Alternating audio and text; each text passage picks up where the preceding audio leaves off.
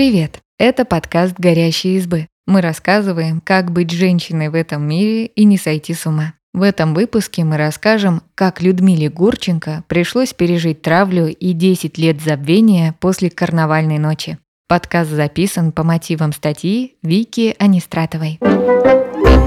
Роль Леночки Крыловой в фильме «Карнавальная ночь» стала первой крупной работой Людмилы Гурченко и разнесла ее имя по всей стране. Гурченко писали письма с признаниями, караулили на улицах, советские девушки мечтали стать хоть немного на нее похожей. Но известность стала для неопытной девушки болезненным испытанием. Рассказываем эту историю на основе мемуаров и интервью актрисы. Пробы в карнавальную ночь. В 1956 году Людмила Гурченко была юной студенткой в ГИКа, но уже мечтала о большом кино. Особенно ей хотелось такую роль, чтобы и танцы, и песни, и игра на инструменте, желательно на аккордеоне. Мечта родилась отчасти благодаря отцу, который с рождения Люси говорил, что она прирожденная актриса. Отчасти благодаря яркой и загадочной соседке Вале, с которой Гурченко прожила бок о бок военные годы в Харькове. Шанс заполучить роль мечты Людмиле Гурченко вскоре представился. Искали актрису для музыкальной картины Эльдара Рязанова, но пробы она провалила, слишком много кривлялась. К тому же на ее беду попался неопытный оператор. Он выставил плохой свет, из-за которого актриса, которая обладала не самой выигрышной, по мнению киноделов, внешностью, показалась совсем дурнушкой. В книге «Аплодисменты» Гурченко рассказывает, цитирую, «Костюм случайный, проба наспех. Кто-то видел меня в студенческом концерте с аккордеоном. Вот и пригласили. Пригласили, но не полюбили, не поняли и не утвердили». Конец цитаты. Юная Люся уже успела смириться с провалом и готовилась ехать к родителям в Харьков. Но вдруг ее пригласили на вторые пробы. Худсовет перебрал множество претенденток, утвердил Людмилу Касьянову, но оказалось, что она не справляется. Кинорежиссер Иван Пырьев привел Гурченко на съемочную площадку, попросил не хлопать лицом, а оператора снять девушку по-человечески. Со второго раза Людмилу Гурченко утвердили. Она получила роль мечты. Играла, танцевала и пела сама. Так родился образ Леночки Крыловой, который полюбила вся страна. Карнавальная ночь прогремела по СССР оглушительным успехом, а Людмила Гурченко проснулась знаменитой.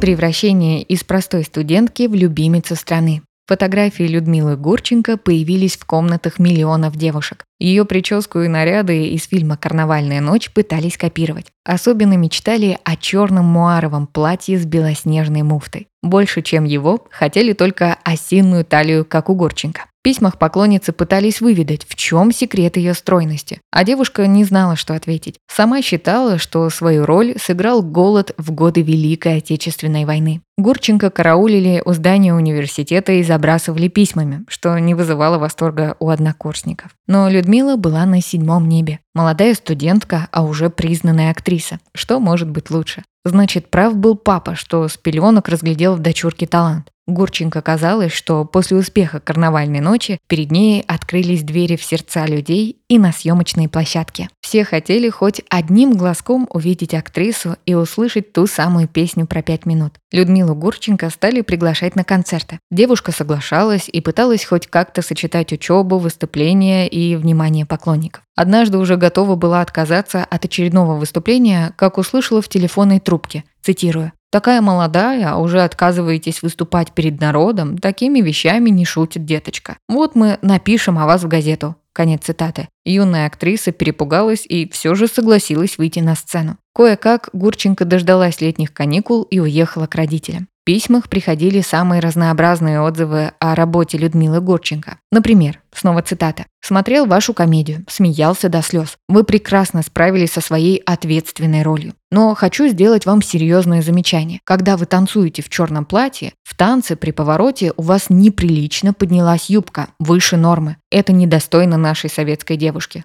Учтите на будущее. Конец цитаты. Актриса удивлялась, автор почти ее ровесник, а говорит точь-в-точь, как товарищ Огурцов, которого высмеивали в фильме «Карнавальная ночь». Вот что писала Людмила Гурченко в своей книге. «Даже челку на моем лбу запретили, вульгарно. Зато к концу работы челочка на моем лбу победоносно загуляла. Простили и тот злополучный кусок ноги», вспоминает Гурченко. От внимания, призналась позже актриса, у нее начала развиваться звездная болезнь. Брала верх высокомерие. Девушка была уверена, что любая работа ей теперь по плечу. Раз сразу признали, значит есть талант. Людмила купалась в народной любви и была уверена, что ее слава продлится вечно. Несмотря на то, что Людмила Гурченко стала любимицей публики, баснословных денег ей это не принесло. У студентов, которые начинали сниматься в кино, забирали стипендию. Ждать гонораров с фильмов приходилось около двух месяцев. Родители Людмилы тоже не могли серьезно поддерживать дочь финансами. И тут, кстати, оказались концерты, за которые платят сразу.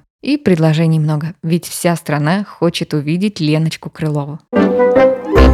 Разоблачение. Людмила стала выступать в концертных залах, на заводах, шахтах, ездила по стране, участвовала в творческих встречах. В своих мемуарах Гурченко писала, что тогда, будучи молодой студенткой, не разбиралась, какие выступления законны, а какие нет. Ее приглашали, она соглашалась. Деньги для девушки, которая жила в Москве одна, были не лишними. Однажды Людмилу Гурченко пригласили в редакцию «Комсомольской правды». Редактор газеты принялся журить молодую актрису, объяснил, что она на самом деле участвует в незаконных выступлениях, еще и берет за это деньги в конверте. Людмила Горченко не на шутку перепугалась, объяснила, что ничего не знала, и пообещала покончить с такими выступлениями. Ей казалось, что редактор газеты просто решил прочитать молодой студентке нотацию. Но на нотации дело не закончилось. Через несколько дней в газете вышел фильетон «Чечетка налево» – разоблачительная статья про артистов, которые участвовали в незаконных концертах. Центральным персонажем была юная актриса, которая, едва получив славу, решила нажиться на ней. В образе сложно было не узнать исполнительницу главной роли в фильме «Карнавальная ночь». Началась настоящая травля. Приходили пачками письма уже другого толка. «Нам стыдно за вас, на новые фильмы не пойдем». Рисовали карикатуры. Людмила Гурченко начали сторониться. Девушка сбежала из Москвы к родителям, но и там ей покоя не нашлось. Жители родного города, считала Гурченко, отнеслись к ней особенно жестоко. Говорили, что она опозорила Харьков. Родители отправили дочь в Сочи с наивной мыслью, что она отдохнет у моря от всей этой истории. А Людмила вспоминает, цитирую, «Я сидела на пляже. Вдруг в спину мне попал камешек. Потом второй, потом сдавленный хохоток. Я быстро собрала свои манатки и убежала. Конец цитаты. Примерно в то же время вышел фильм «Девушка с гитарой», написанный в расчете на популярность Людмилы Гурченко. Но он не повторил успеха «Карнавальной ночи», а на Людмилу повесили ярлык актрисы легкого танцевального жанра. В концертных залах ее уже не привечали, как раньше. Актриса с трудом переживала травлю. Рассказывала, что кожа ее стала настолько тонкой, что в каждом слове или смехе она слышала шпильку в свой адрес. Кино Гурченко приглашали неохотно. Десять лет ее жизни после скандального фильетона прошли практически в забвении. Она снималась в проходных фильмах вроде «Романы Франческо», «Гулящая», «Укротитель велосипедов». Их или не вспоминали, или предпочитали покритиковать роль Гурченко. Громко, как тогда, в конце 50-х, имя Людмилы Гурченко зазвучало только в 1974 году. Тогда в прокат вышел фильм «Старые стены». Людмила исполнила драматическую роль директора ткацкой фабрики Анны Смирновой. С этого фильма у Гурченко начался новый виток популярности.